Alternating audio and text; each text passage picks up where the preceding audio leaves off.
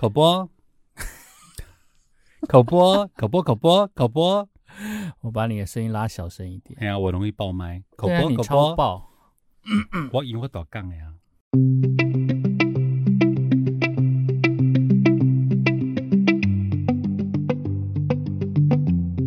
好的，好的，好的，好的。来，我们来聊一下哦。嗯胖胖，你有没有生过小孩？没有、欸，我也没有，怎么这么嗯巧？我们两个 刚好都是顶客族。但是你知道吗？我妈以前啊，她是专门在帮别人带小孩的。啊，是啊。对我以前长大的时候，我妈妈有在帮邻居带小孩，嗯，所以有的时候我就看我妈妈在带小孩的过程当中，嗯好辛苦。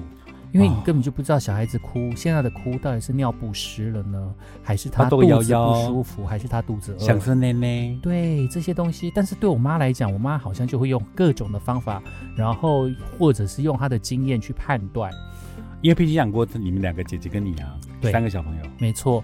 然后他们凭经验就可以去判断说，哎，现在宝宝可能是肚子饿啦，他们可能会算时间，掐指一算，哦，嗯四个小时到了了之类的。然后尿布脏了，其实打开来看就知道了。有的时候嗯闻臭臭，对对对，闻到味道，我们都会闻尿布的臭臭。而且你知道吗？现在尿布超级先进的，嗯，因为它你只要呃，如果宝宝尿尿啦，它的外面会变色，对，所以你就会知道说啊，宝宝尿尿了要换尿布，不像我们小时候还在用布的时代，还要手伸进去，嗯，臭臭，而且小宝宝你根本就不知道他的尿量多大，以前都是布，嗯。所以就是他就会渗到外面，嗯。所以他就会一直频频的换裤子。嗯，对啊，奇怪，我没有生过小孩，但是我们对于带小孩的印都象很有非常经验的哈。对。我是带过我小表妹，哦，你是真的有带过？对对，我真带过，还有我大哥的小孩。之前我妈刚生我完了之后，奇怪我怎么会知道呢？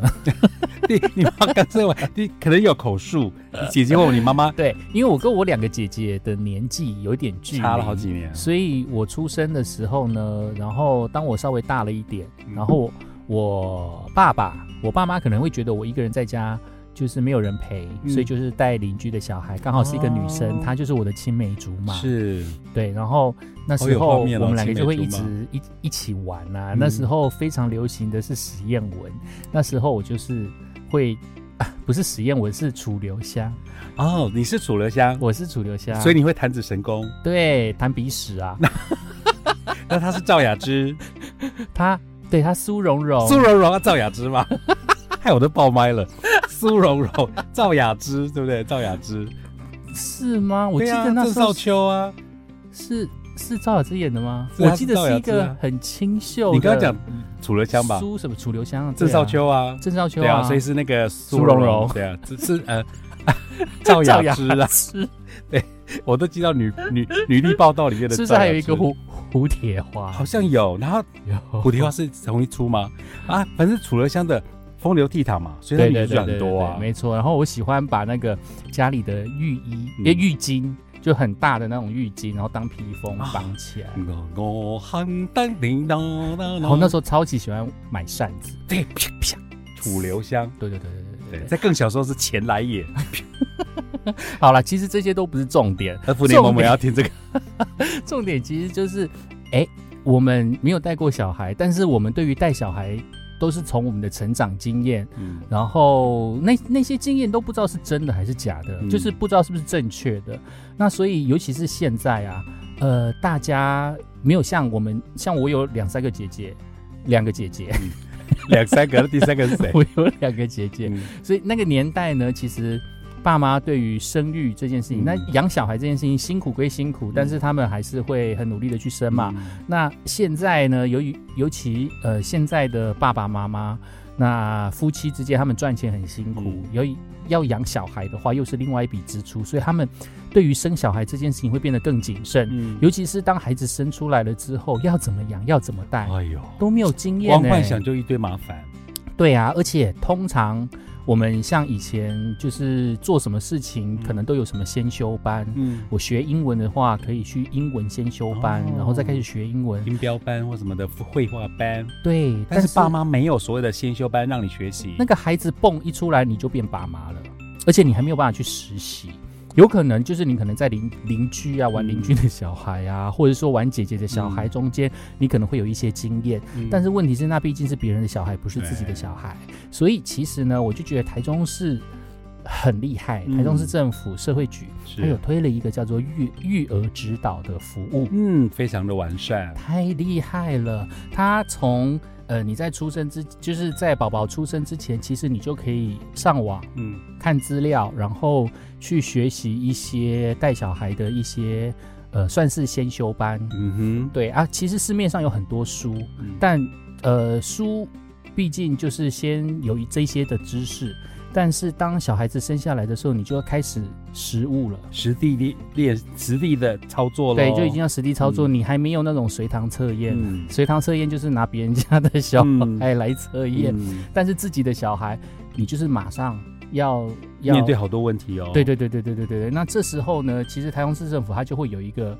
育儿指导的服务。守护你的育儿路。对，那它的育儿指导服务里面呢，会有育儿的咨询，也就是说，你可以打电话过去，有育儿咨询的专线零四二二零二二五二五。零四二二零二二五二五，爱我爱我。对，它可以免费服务，就是在台中市里面，在住在台中市所有育有零到二岁婴幼儿家庭的准爸妈，哦，对，提供他们一些育儿上面的咨询。嗯这些咨询呢，有提供多元的这个育儿的咨询管道啊，陪伴家长讨论婴幼儿照顾的问题，是，包括诶小孩子哭到底在哭什么，嗯然后就是你在喂奶的时候有什么技巧，哼，反正他们就是百科全书，嗯，然后睡的话要仰睡、侧睡、趴睡，他给你很好的建议。对，然后还有什么怎么洗，怎么帮宝宝洗澡，哎呦，多久洗一次？趴的哦，对，对啊，然后就是有非常多照顾育儿的，呃，照顾小朋友的一些知识，嗯，还有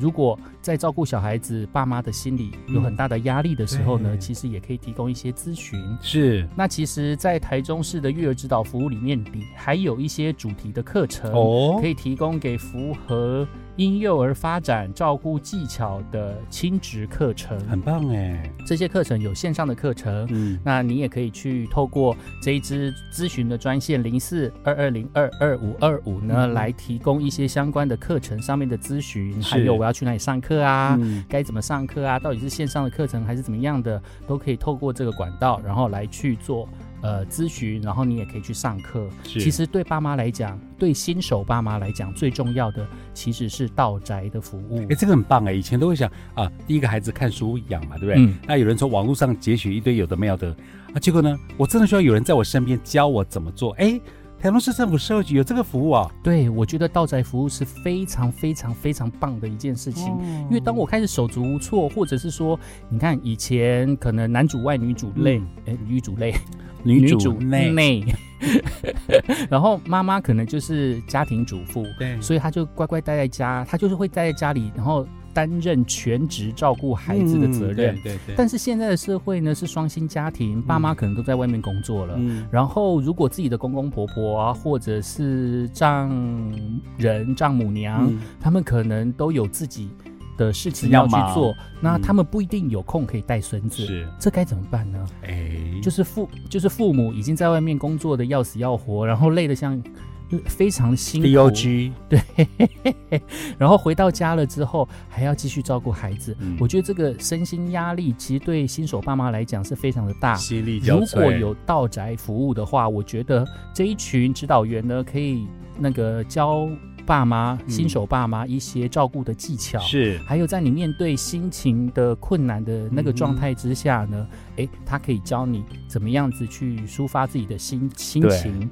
对，嗯。那其实这个道宅的育儿指导服务呢，是由育儿指导员到府来协助家长学习该怎么样子来照顾小宝贝。哦呃，有一些照顾技巧呢，它可以到宅去服务。是，然后告诉你说哦，孩子要怎么抱啊，嗯奶要怎么喂啊，喂完了之后要怎么拍背啊，嗯类似是这一些，然后你就可以去打电话去咨询一下零四二二零二二五二五，然后来去预约这个到宅的服务。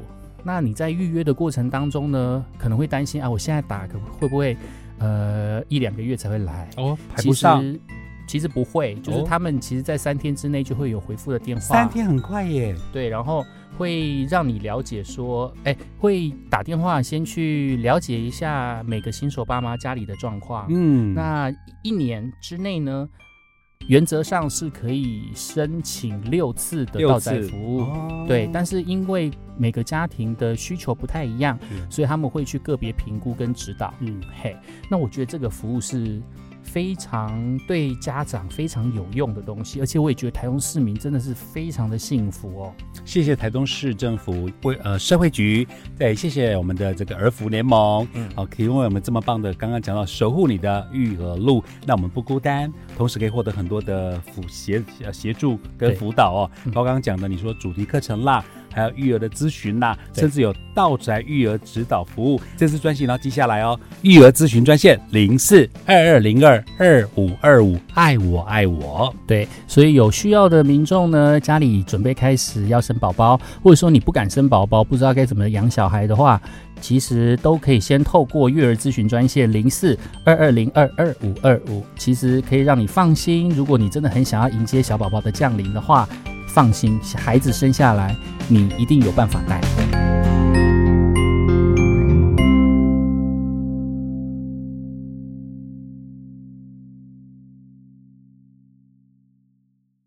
今天我们节目里面要聊我们彼此的第一次啊，哪方面的第一次？好害羞哦。任何方面的第一次。讲到第一次，你会先想到什么？哦，第一次哦，光良，你把我的歌唱掉了，我就是不要让你讲这一个。对不对？光良的第一次，好，英文歌有有有个叫 Surface 合唱团有一首歌叫 First Time，啊，我只想到 First Love。啊，女舞台，哎，去年的现在最红的，对不对？对，对我还记得七月份我第一次去北海道。哦，那时候我们在 Podcast 有聊，对啊，对啊，对啊。而且你看到金马奖满岛光都来，满岛光好，对，女主角啊，对 对对，我知道，我知道，我知，道。我一直想说，哎，满岛光岛满光，到底是哪满岛光吧？满岛光，满满岛光嘛，对，他来金马奖，嗯，没错，我只记得宇多田光，当当叮当对噔噔，那都是我们的回忆哦。嗯。那其实我们在面对人生的第一次经验有很多。嗯。那我记得我曾经跟胖胖聊过，嗯。胖胖是一个不怕舞台的人，嗯，所以你还记得你第一次站在大庭广众面前，不管是演讲也好啊，主持也好啊，你还记得你的第一次吗？比如说我国小第一次拿指挥棒，好了，我国小是鼓号乐队的指挥，天哪，你是指挥哦！Oh my god！骄傲的嘞。我因为那时候比较胖嘛，我从小时候比较胖，那比较高，那时候大概一五六公分，啊，体重大概哦。六十八公斤。很厉害，小学一五六很高哎、国小五年五六年级那时候，嗯。然后就是我叫胖胖嘛，然后那时候学校在挑那个鼓号乐队都是要比较壮的嘛。是。那除了打大鼓之外，他们说，哎。王胖胖，那你当指挥，嗯，所以我就拿那个有一只绑那个毛须须那个指挥棒，啊咔嚓咔嚓，哔，变换队形，威武的嘞。But actually，我永远不记得五号加三号加，都是他们自己在变化，我根本不记得几号加几号，我只是仗势我的身高体重比较符合指挥，而且我们是上指挥台哦，司令台。司令台，对，然后指挥，然后因为就是他们这个 parade 这样整个整个队伍这样经过，所以手上好强呀哦。所以你没有走在那个队伍里面。当然有，就是变换队形的时候，哦，那你有走错吗？嗯，呃所以 所以我站在司令台上是不是最安全的？对因为在台下我就会互相撞在一起，左右转撞在一起。哎、你这样讲，我小时候也是鼓号乐队、真的假的？所以你是指挥还是？就是每呃是打三角板小鼓，对不起，讲到三角板，我们那时候 p o d c a s t 第一集里面讲的三角铁，你那是响板，不一样。三角板是什三角？铁跟响板结合在一起叫三角板。三角板是某一个骨头的某一个哦位置。所以你以前是打小鼓，对我以前打小鼓的。厉害哦。对，那那时候只要是学校的运动会啊，运动会不是都要开场吗？嗯。然后就是有什么校旗、国旗，进进场，在进场的时候，后面就会有鼓号乐，队，跟着，然后就会有一个指挥那边指挥，啊我们嗯就顺着鼓号乐队，走过去。然后那个老师在排演的时候还跟你讲说脚步不要踩错，嗯。然后我那时候就想说，哎，奇怪，左我要右左右，我要打鼓，然后脚又要配合，有的时候你就会觉得不协调，对，真的容易耶。嗯，嗯，而且我小时候，哎，如果有照片的话，可以 po 一下。我小时候的那个鼓号乐队的制服，我都觉得好帅。对我我的 我的小时候的国乐队我有留着照片，嗯哼哼，就短裤啊、卡其色衣服啊，然后绑一个领巾，对然，后戴童军帽，嗯。帅的嘞。那我我提到我小时候第一次登上舞台，就是呃学校的这一个乐队、嗯节奏乐队。那他有参加，我是我们那个乐队有代表学校去参加县内的比赛。哦，然后那一次县内的比赛，我非常的期待。啊那时候我是打第一音定音鼓，好强哦。对我那时候打定音鼓，然后在学校就练了很久。嗯然后老师对我很有期待，但是就在比赛之前，我得了麻疹，哎呦，发高烧，怎么那么戏剧化？请长假，好 drama 哦。然后乐队老师登门拜访我爸妈。你可以，你儿子可以登台吗？对少了他，我们就从第一名变第三名。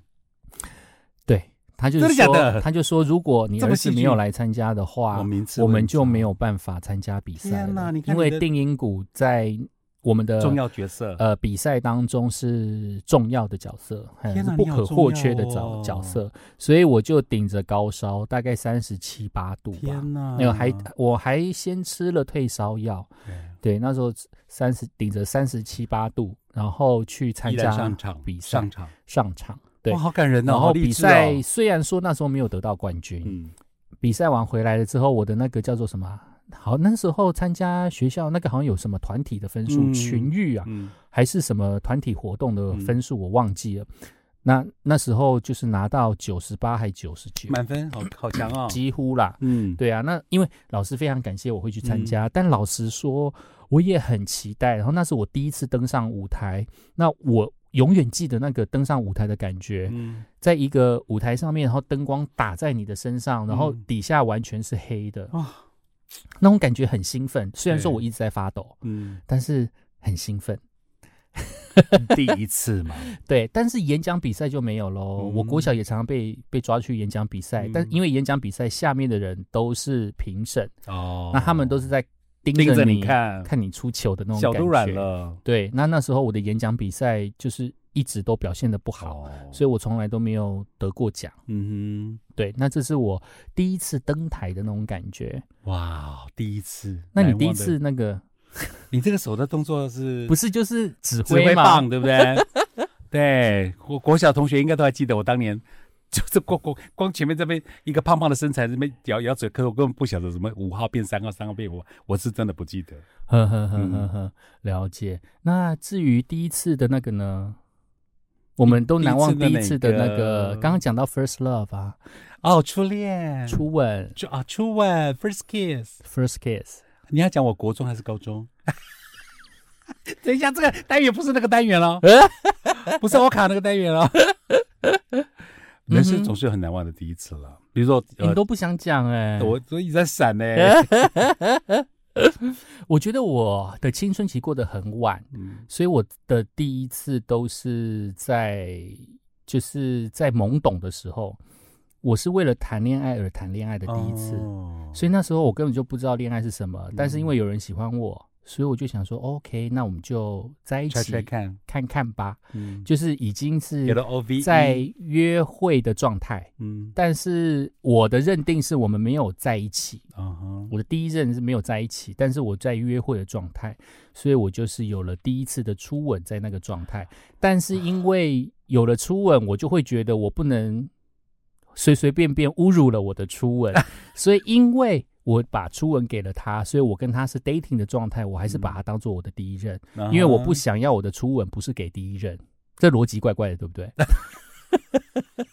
而且那时候你才几岁呀？你竟有这么有欸对你的初吻有这么有责任感跟定哎义在二十岁之前，啊？我觉得我那个年代的男生就会觉得说，如果我在二十岁之前还没有破处的话，嗯 就是还没有经历过恋爱的话，就真的很逊。太孬了，我在班上就会觉得抬不起头来。对那时候有一个电一电影，你知不知道《哈拉玛丽》的前一出，对，就是那个男的，像美国的什么什么什么，我忘记了，嗯就是那种高中生啊，就是觉得说都已经要成年之前，如果还没有过的话，就嗯真的会被班上的人取笑。嗯啊，我那时候就是看了这部喜剧片，我就想说，好吧，那我既然已经过了十八岁，那不然就是二十岁以前，我至少要做到某一个程度。哎呦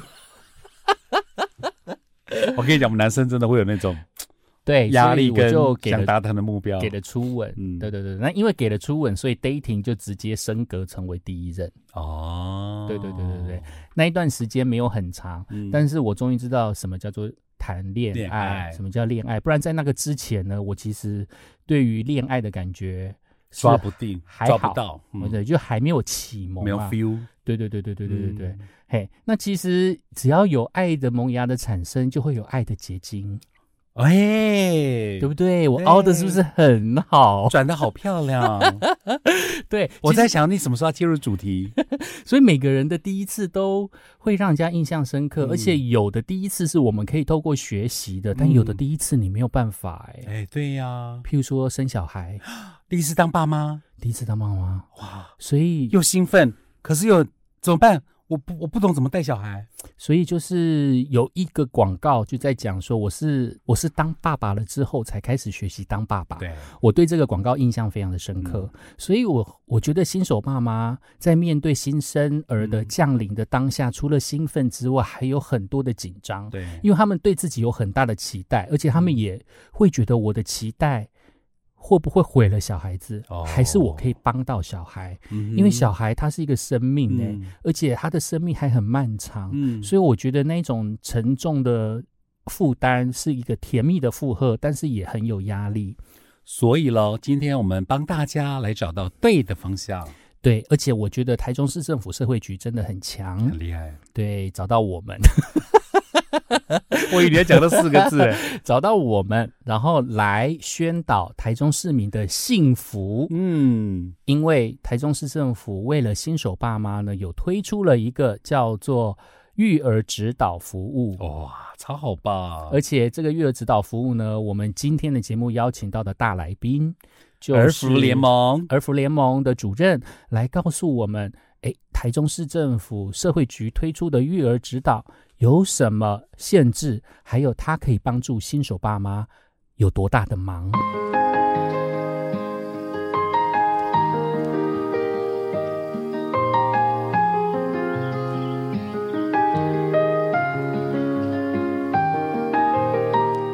超级大玩家，玩家当然绝对肯定，非常超级。Hello Hello，今天胖胖好开心哦！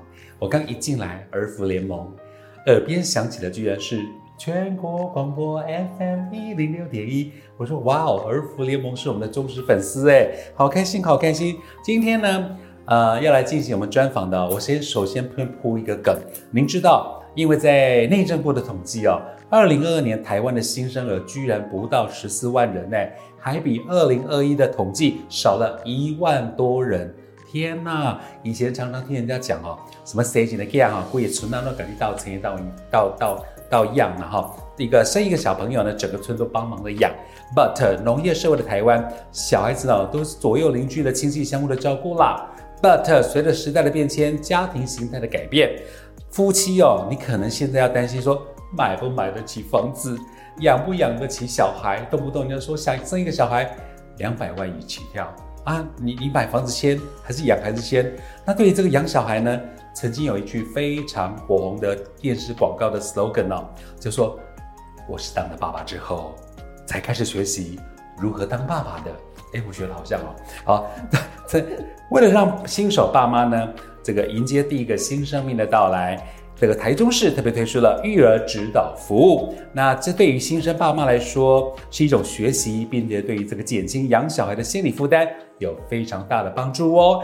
我们今天特别来到了接受台中市政府社会局委托办理育儿指导服务的儿福联盟黄玲雅主任来到我们节目当中，欢迎黄玲雅主任，尖叫声，好主任好。来，胖胖好，各位听众朋友，大家好。谢谢你是我们全国广播的忠实粉丝哦，对于小潘呐、宝拉、佳倩、天佑哇，如数家珍，而且我们录音的时间来刚好是听到全国广的这个音乐多一点的现场。哎，我想请主任哈、哦、请教一下，台湾这几年新生儿的这个出生人口一直很低迷。往下滑，对不对哈？一年比一年少，生的少，爸妈都把孩子当宝，但是不去不见得他们真正的了解这个宝宝的需求。那在网络上呢，我就看到一篇文章哦，整理出这个新手爸妈对于照顾新生儿的呃迷思跟疑问，我今天刚好来跟主任慢慢的讨论喽。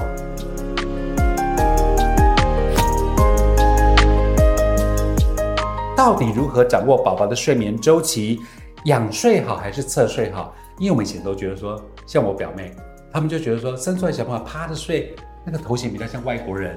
可是有像我们这种五六年级生都是躺着睡，所以我们的后脑勺都扁扁的。所以你的观感来说，呃，宝宝的分呃睡眠周期，还有这个仰睡好还是趴着好，您的见解呢？哦，其实呃，宝宝的睡眠周期跟我们大人是非常不一样的。不一样。对，因为宝宝的睡眠周期是比我们大人要短的，嗯所以很多的新手爸妈他们遇到的困扰就是晚上宝宝好像没有办法睡过夜，嗯所以嗯爸爸妈妈可能需要很长在。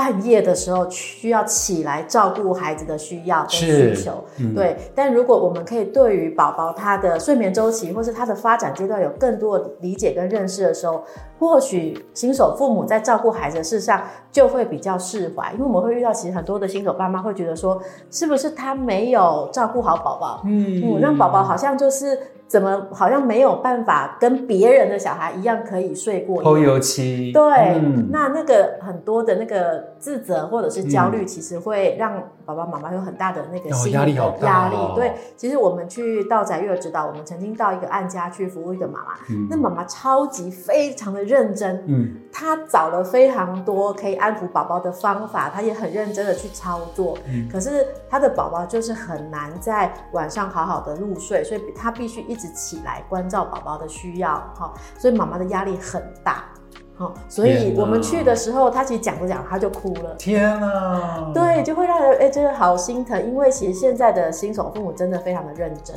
嗯，因为网络上育儿资讯非常的多，多。哦，可是我们常常会跟爸爸妈妈分享的是，哎，我们有的时候在照顾宝宝的时候，我们可能要回到看看是我们孩子本身的需要，嗯。因为很多时候孩子先天的气质是不一样的。哦，对，因为有的宝宝是属于高敏感的宝宝，哦高敏感，对，那他的需要，他的需求可能会比较高。可是呃，通常我们还是要回到呃宝宝的生理的需求哈。通常睡眠作息，我们常常在讲，呃，我们人的睡眠是会是一个浅眠，在一个深眠的阶段，嗯好，那它是一个历程，所以这个一个一个睡眠阶段就是一个周期。那我们大人其实一个晚上，我们可能光大人可能就可能需要经历四五个甚至五六个的睡眠周期。哦，那以大人来说，那个睡眠周期可能是需要九十分钟是一个睡眠周期，嗯，可是宝宝来讲，它可能是比较短的，它可能只有四十五分钟、五十分钟，哦所以你这样子就可以理解为什么宝宝会比较长起来。对，那不是他故意的，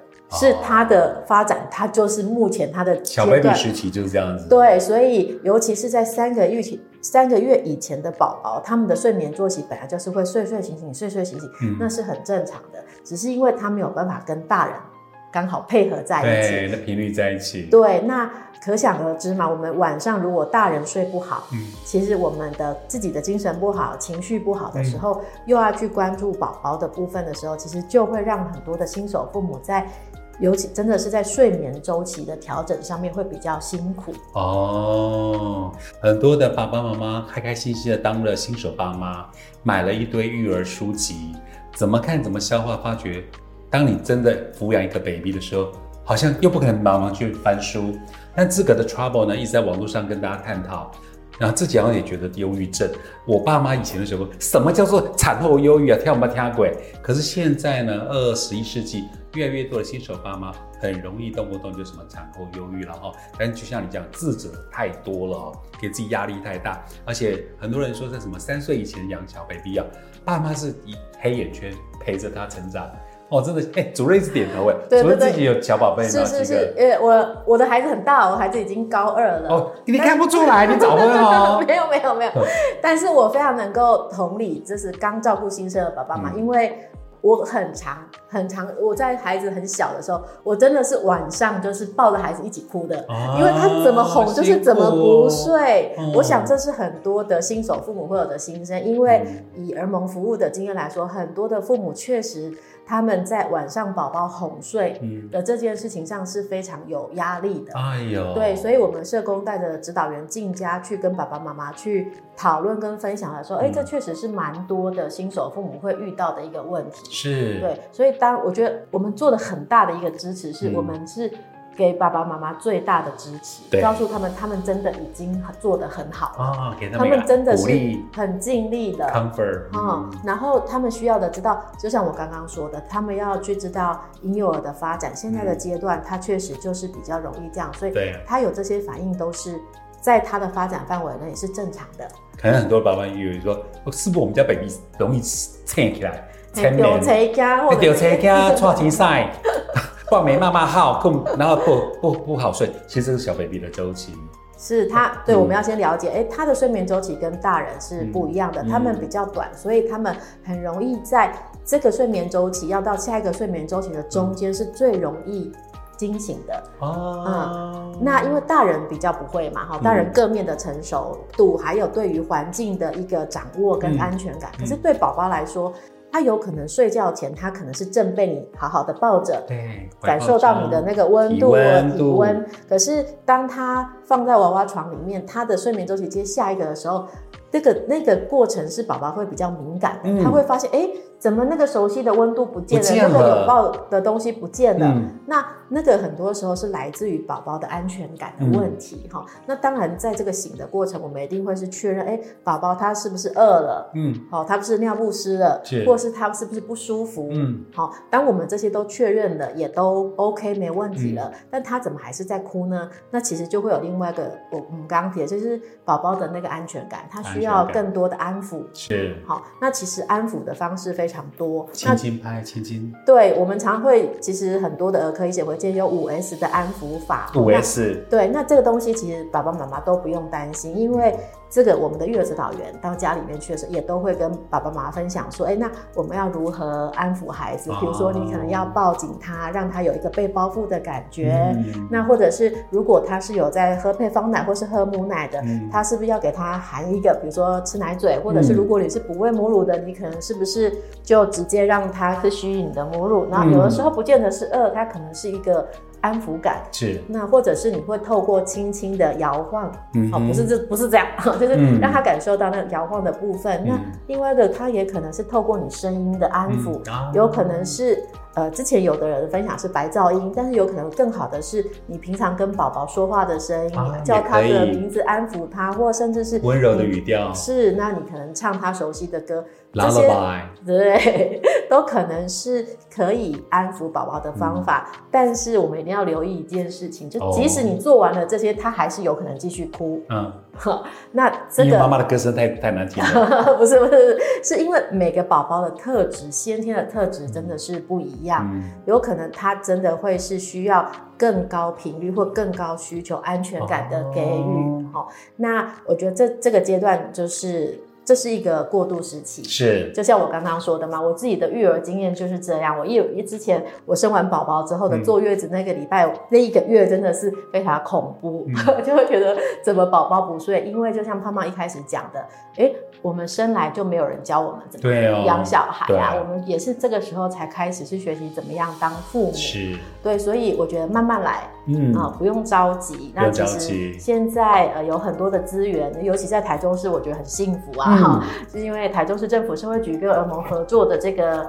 育儿指导的服务，其实我觉得这是一个蛮贴心的服务。我就觉得说，哦，我好像生小孩生太早了，嗯。就是说很多的资讯跟现在的支持其实都是蛮好的，嗯。所以以这个服务来说是。它是提供一个到府的服务，哦，哦，就是说，有的时候呃，你可能不见得需要出去外面上妈妈教室啊，嗯。或者是什么，因为有的时候，因为现在呃，政府很多的育婴政策嗯。其实都是很友善的，所以越来越多的父母，他尤其是新手的父母，他可能选择是自己在家里照顾孩子的。啊、嗯。那这时候其实有人可以到家里面。依着你实际你个别孩子的需求跟爸爸妈妈的疑问，对，提供一些实际的示范，是，跟呃练习教呃教导的时候，其实对宝宝来说，它是非常实际，可以解决到他们的问题跟疑问的。所以、呃，这个部分爸爸妈妈也不用太担心，就是说，哎、如果有什么疑问，如果你的孩子是台中市，那你嗯。又是、因为我们现在孩子就是你你是零到二岁的新手父母，嗯。都可以来申请这样的服务。是，以我们现在服务，我们最多服务的孩子的年龄，胖胖你猜一下是几岁，或是几个月？猜不出来，猜不出来。几岁几个月？我们现在最多嗯。爸爸妈妈来申请的，其实真的是六个月以下，哇，六个月以下，甚至六个月以下里面再去看，其实很多都是三个月。嗯。好，为什么呢？其实就像我刚刚说的，要照顾那个刚生出来的那个嗯。软软的，然后又每天都在睡觉，然后睡不饱哦。就要开始哭的这种小小小怪物吗？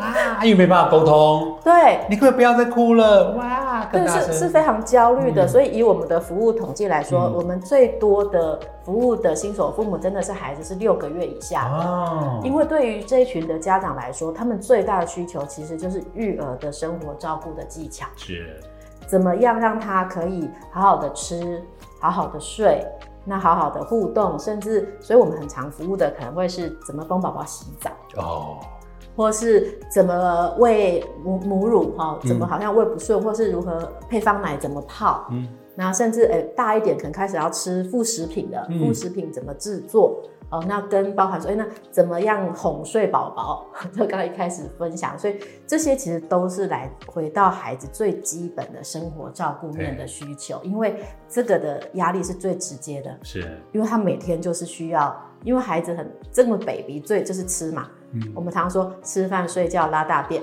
这三个基本的，对，所以这些照顾的需要，很常是这一群新手父母最直接的需求。这样，那个时候我在帮忙照顾我们家小表妹的时候啊，就像你讲，刚出生软软一滩肉，然后我又兴高兴致冲冲想要帮她洗澡，我妈妈一直阻止我说：“贝塞利亚安过那个华赫赫，因为太软了，软趴趴。”所以我就觉得。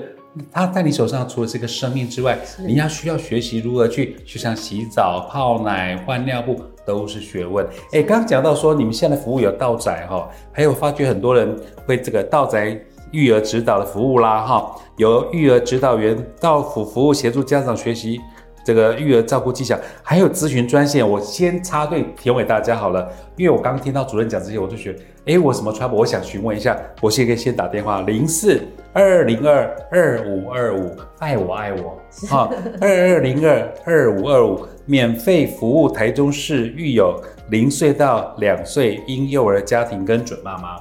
哎，这个很大的很大的福利耶！是因为呃，就像我刚刚说，孩子呃，父母很需要这个，嗯。尤其是孩子刚出生的时候，嗯。他很小的时候，就像因为他不会说别人会表达，所以嗯。他只能用他最原本的能力，就是哭哭。对，但是父母有的时候是很舍不得孩子哭的，嗯也会觉得哭是不是哪里照顾不好，或是嗯他怎么了，或是哪里不舒服，所以哭有的时候也会连续带动的是父母情绪的焦虑跟紧张，还有不安。那如果爸爸妈妈长期处在这样的情绪下，那自己又没有办法有比较好的休息，嗯，或者是有比较好的替代的照顾人力的时候，那个压力其实会非常的大的。它其实就像一颗气球一样，我自己的状态都没有办法有人好好的可以关照我，或是很紧绷，对，然后我又没有替代的人手，我好像就是我我看起来就是我的工作是把小孩照顾好，嗯。可是我又孩子又没有办法照顾好的时候，嗯。那个来自于自己的自责，或者是家人的期待的自责，然后又看到孩子的状态的时候，那有的时候真的会是让呃自己在照顾孩子的新手爸妈嗯。是一个，我自己会觉得那压力已经崩到一个太崩溃了。对，那所以其实最近网络上也有流传一个影片嘛，哈、嗯我不知道大家有没有看过，就是他拍了好几个新手父母在照顾孩子实际的状况，很多的父母真的情绪就崩溃了。嗯那很多的是可能有的时候就不小心对孩子发脾气了。嗯，然后或者是看到孩子哭，自己也开始哭，嗯那跟孩子发脾气，最后还是把孩子抱回来，跟他说：“秀秀，对不起。”妈妈对不起，不应该跟你发脾气。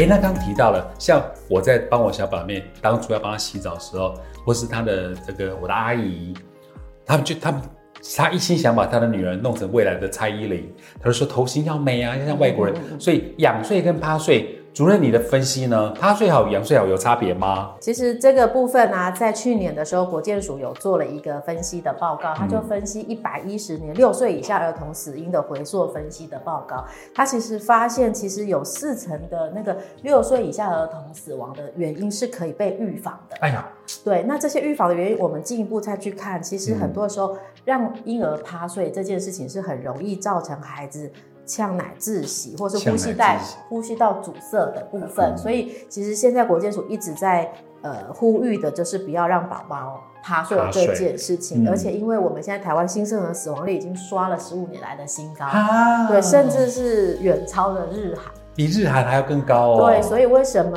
呃，其实现在一直在呼吁的就是这个宝宝的这个睡眠的，要给宝宝一个安全的睡眠环境，其实是是非常重要的。好重要哦。对，，所以国健署现在其实有推出了五招安心睡。哪五招呢？第一招就是不趴睡，不趴睡，对；第二招就是不用枕，就是一岁以下不用枕头哦。对，其实一岁以下宝宝就是不用给他枕头。嗯，那第三招就是不同床，就是我们你刚刚讲到爸爸妈妈，就是同事不同床，嗯好、那第四招就是不闷热。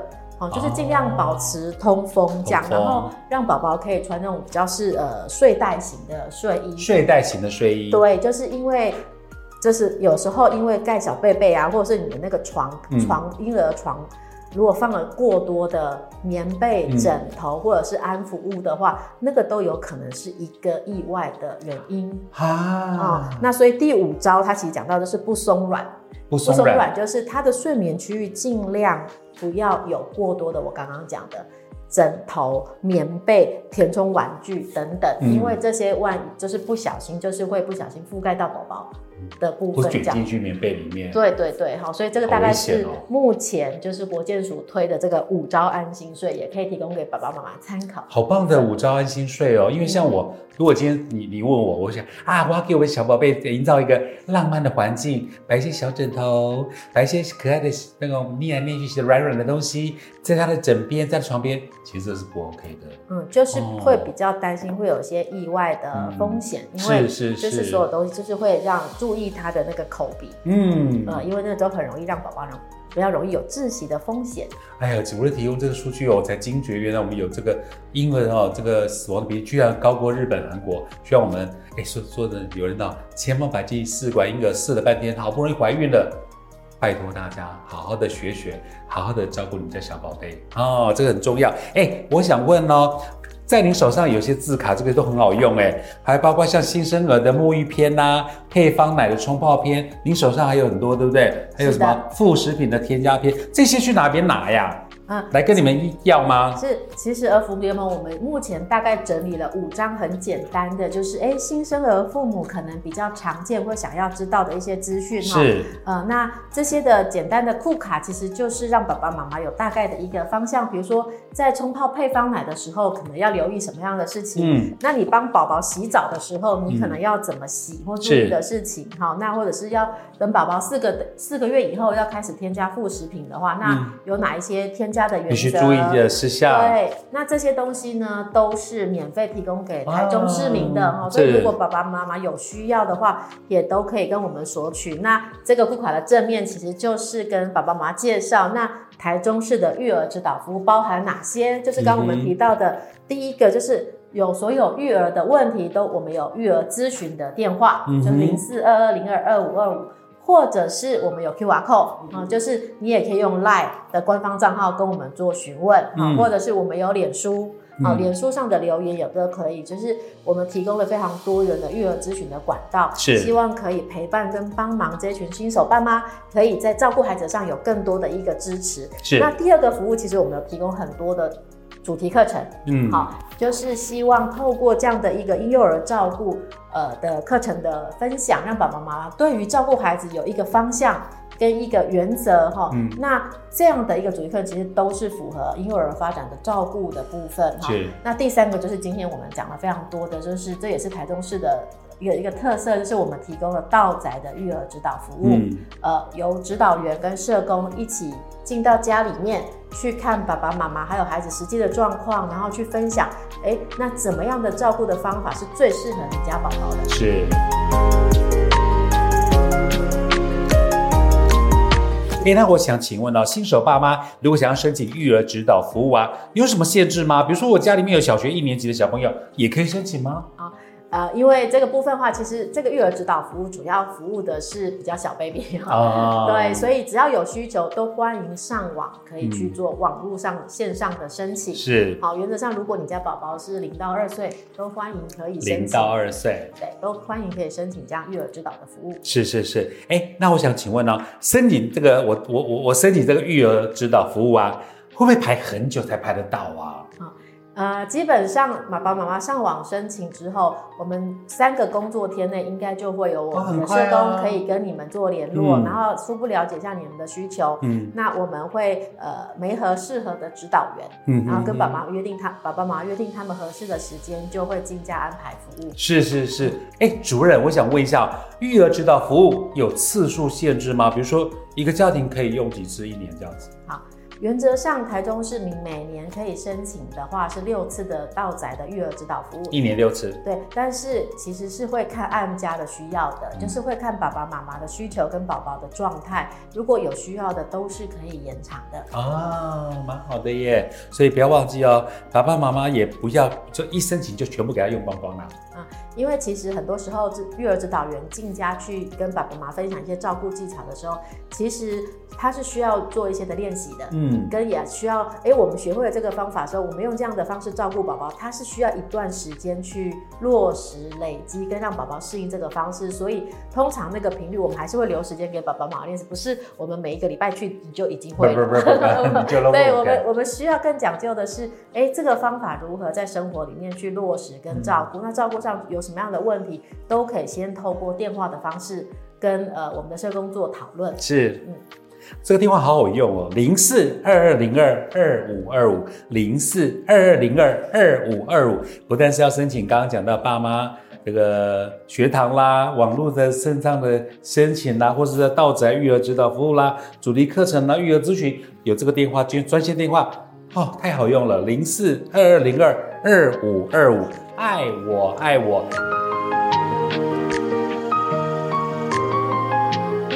我们今天专访到现在，我觉得连我自己都吸收了非常多的资讯了。主任有没有最后要跟我们观众朋友还有听 podcast 的朋友来补充，想要更多的说明呢？嗯，我觉得我想要鼓励，就是所有的新手父母，真的就是我们都是从有了孩子之后才开始学习如何照顾，妥善的运用我们身边的资源，那给自己一个就是肯定，我已经把宝宝照顾得很好的，嗯我需要的是呃。